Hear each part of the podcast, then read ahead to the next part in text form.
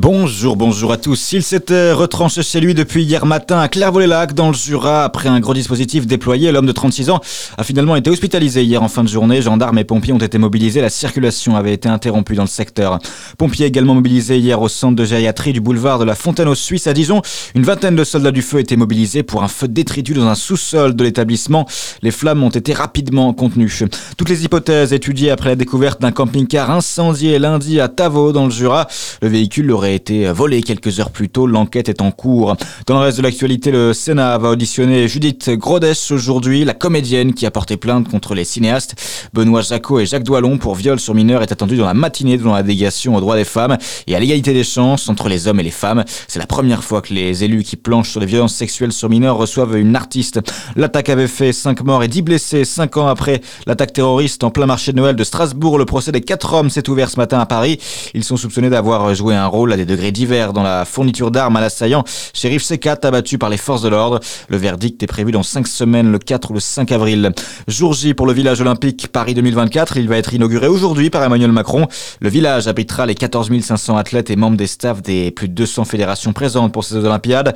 Un espace de 3 hectares avec des infrastructures exceptionnelles. Romain Bruyas. Oui, les athlètes seront au cœur d'une véritable petite ville avec sa mairie symbolique, son commissariat ou encore un salon de coiffure.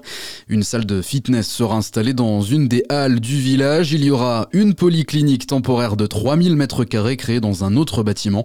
Les athlètes pourront s'y rendre 24 heures sur 24 pour y consulter des spécialistes autres que leurs médecins de fédération, comme des dentistes ou ophtalmologistes, à passer une IRM ou encore prendre des bains froids. Enfin, La Poste va ouvrir une agence éphémère au sein du village. Dans ce bureau, accessible 7 jours sur 7, les clients pourront poster leur courrier, leur colis. Et les familles des sportifs ne pourront pas accéder au village olympique, mais un hôtel sera mis à leur disposition pour les sportives mères d'enfants en bas âge à proximité. En sport, il va falloir évacuer la frustration à 5 mois des Jeux Olympiques. L'équipe de France féminine de football a été sèchement battue par l'Espagne 2-0 hier soir en finale de la Ligue des Nations. Les Bleus d'Hervé Renard, trop faibles, n'ont rien pu faire face aux championnes du monde en titre et vont devoir se remobiliser pour tenter d'aller chercher une médaille aux Jeux Olympiques cet été à Paris.